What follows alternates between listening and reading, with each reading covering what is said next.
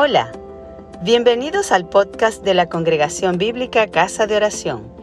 Esperamos que disfrutes este mensaje y que sea de bendición. Con nosotros vamos eh, de inmediato a proceder a dar lectura a la palabra de Dios en el Evangelio según San Mateo, capítulo 18, versos 15 al 20. Leemos la palabra en Mateo 18, del 15 al 20. En el nombre del Padre, del Hijo y del Espíritu Santo. Amén. Amén. Por tanto, si tu hermano peca contra ti, ve y repréndele, estando tú y él solos. Si te oyere, has ganado a tu hermano. Mas si no te oyere, toma aún contigo uno o dos para que en boca de dos o tres testigos conste toda palabra. Si no los oyere a ellos, dilo a la iglesia. Si no oyere a la iglesia, tenle por gentil y publicano. De cierto os digo que todo lo que atéis en la tierra será atado en el cielo, y todo lo que desatéis en la tierra será desatado en el cielo. Otra vez os digo que si dos de vosotros se pusieren de acuerdo en la tierra acerca de cualquier cosa que pidieren, les será hecho por mi Padre que está en los cielos porque están donde están dos o tres congregados en mi nombre, allí estoy yo en medio de ellos. Amén. Amén. Gracias a Dios por su palabra. Esta palabra que leemos acá es conocida como la regla de Cristo o la ley de Cristo y nos habla de cómo se debe perdonar a un hermano que pecare contra nosotros. El, el procedimiento es muy sencillo y muy claro y es un procedimiento de mucha autoridad, porque es el mismo Jesús quien nos dio ese procedimiento. Lamentablemente, a lo largo de la historia, la iglesia se ha estado inventando procedimientos, normas, formas de cómo tratar con las faltas, de cómo tratar con el pecado. Y ya Jesús lo había dicho en una manera tan sencilla como está aquí. Lamentablemente, entonces dejamos de practicar la palabra que Jesús nos da en el Evangelio y por eso hay muchos eh, problemas en las congregaciones y hay muchos desvíos en las iglesias y problemas de las relaciones personales. Aquí el Señor nos pone un procedimiento muy sencillo. Simplemente, bueno, si alguien peca contra ti, si un hermano peca contra ti, Repréndele estando solo, no tienes por qué hacer escándalo. Ve y habla con él directamente. Y ojalá la persona reflexione, se arrepienta y ya ganaste a tu hermano.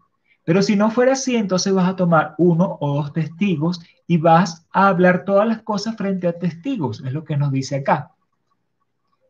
Si oye los testigos, ya ganaste a tu hermano. Si no, entonces vas a la iglesia. Y si no oye a la iglesia, entonces lamentablemente es porque la persona no era nuestro hermano, sino era un gentil y publicano, una persona que todavía no ha recibido eh, a Jesús, que todavía no conoce a Jesús realmente. A lo mejor era una persona que por alguna razón estaba allí, pero sin ese conocimiento del Señor y bueno, eh, le tenemos entonces aparte. Y tiene mucha eh, autoridad también este procedimiento porque luego nos dice inmediatamente que todo lo que atares en la tierra será atado en los cielos. Muchas veces se usa esto eh, fuera de contexto o de una forma generalizada, pero en el contexto muy particularmente nos está hablando con respecto al pecado. Es decir, si una persona ha recibido o no ha recibido el perdón de sus pecados. Si una persona de verdad ha eh, conocido o no la palabra del Señor, si es o no miembro de la iglesia. Hay un gran poder sobre, esta, sobre este procedimiento porque nos permite saber realmente si una persona es hermano o no es hermano, de acuerdo al procedimiento establecido acá, donde la autoridad es Jesús y será dado a la iglesia. Pero también refuerza esto con algo que se conoce como el poder del acuerdo. Y este es un tema muy importante que necesitamos nosotros ponernos de acuerdo en la tierra para cualquier cosa que pidamos. Porque a veces estamos pidiendo y pedimos en desacuerdo. Tenemos que ponernos de acuerdo, porque no vamos a lograr nada si yo estoy eh, alando hacia un lado y la persona que está conmigo orando está alando hacia otro lado. Por eso es bien importante que nuestra oración esté despojada de preferencias. Muchas veces nuestra oración está muy cargada de preferencias personales, sobre todo cuando hablamos, por ejemplo, de preferencias en cuanto a temas como temas partidistas. Entonces, a veces, oye, nuestra oración está muy cargada de un pensamiento pro gobierno o un pensamiento antigobierno. Y no debería ser así. Nuestra oración debería estar más bien cargada de la mente de Dios, de la mente de Cristo. Debería estar más bien cargada de su voluntad y entonces ponernos de acuerdo.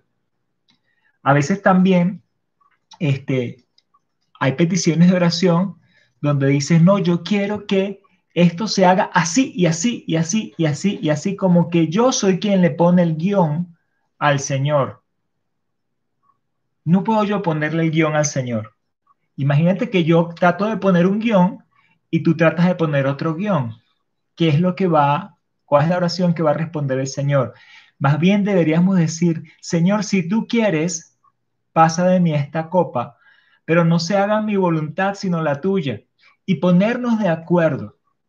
Es, esto es muy importante, el acuerdo, porque donde estamos de acuerdo en cualquier cosa que pidamos al Señor, entonces Él no los va a hacer. Pero ¿cuándo vamos a estar de acuerdo? Cuando estamos alineados con la voluntad de Dios. Porque mira, si estamos en nuestra propia voluntad, vamos a estar cada uno en un camino diferente, en un camino eh, que no refleja la voluntad del Señor. Pero si estamos alineados con la voluntad del Señor, vamos a estar en acuerdo. A veces nos pasa que nos llegan peticiones y decimos, bueno, pero ¿cómo voy a orar por esto? Si esto está como tan forzado, yo quiero que lo hagas, Señor, así y así y así y así y así. No, el Señor es soberano, mis amados. Y entonces nosotros tenemos que ponernos de acuerdo con el Señor primeramente. ¿Puedo expresar el deseo de mi corazón? Sí. Pero cuando vamos a orar, tenemos que estar en acuerdo.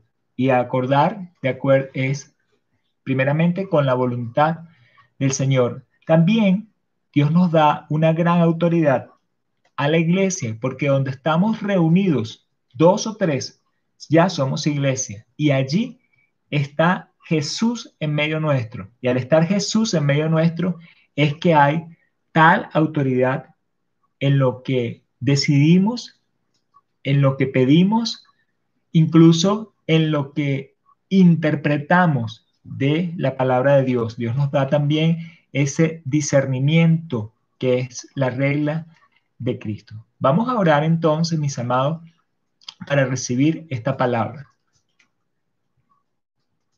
Bendecimos tu nombre, Señor Jesús, Dios Todopoderoso. Te damos gracias por tu palabra. Gracias porque tú nos enseñas un procedimiento muy sencillo, pero muy eficaz, de cómo tratar con las faltas de los hermanos. Ayúdanos, Señor, a ser obedientes, porque sabemos que a veces nos cuesta. A veces nos cuesta confrontar, porque tenemos temor a la confrontación. A veces, mi Señor, nos quedamos con las cosas y más bien estamos por allí murmurando. Señor, queremos realmente cumplir la ley de Cristo. Enséñanos, mi Dios.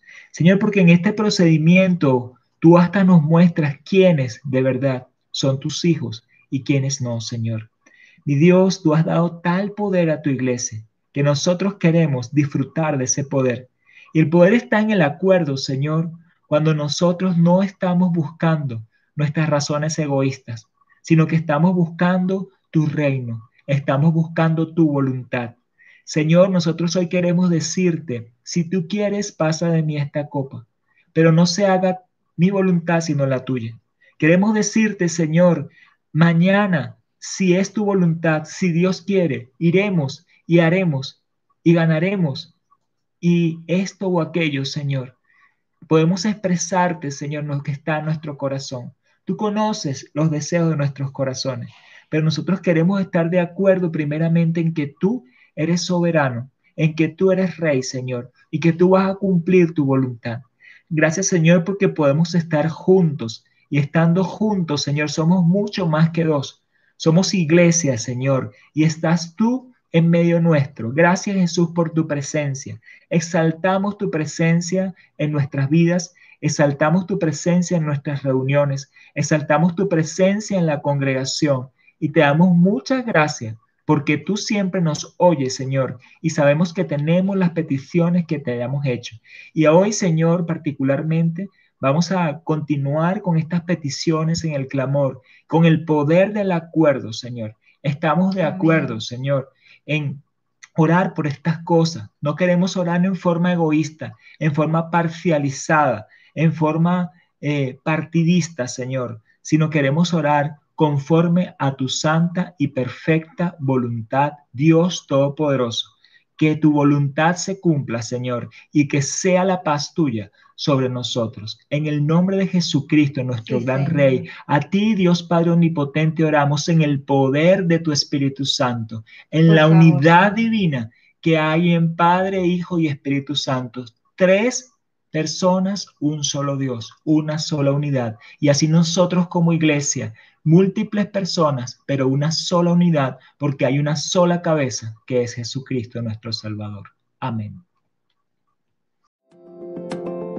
Gracias por escucharnos. Si te gustó, compártelo con tus amigos.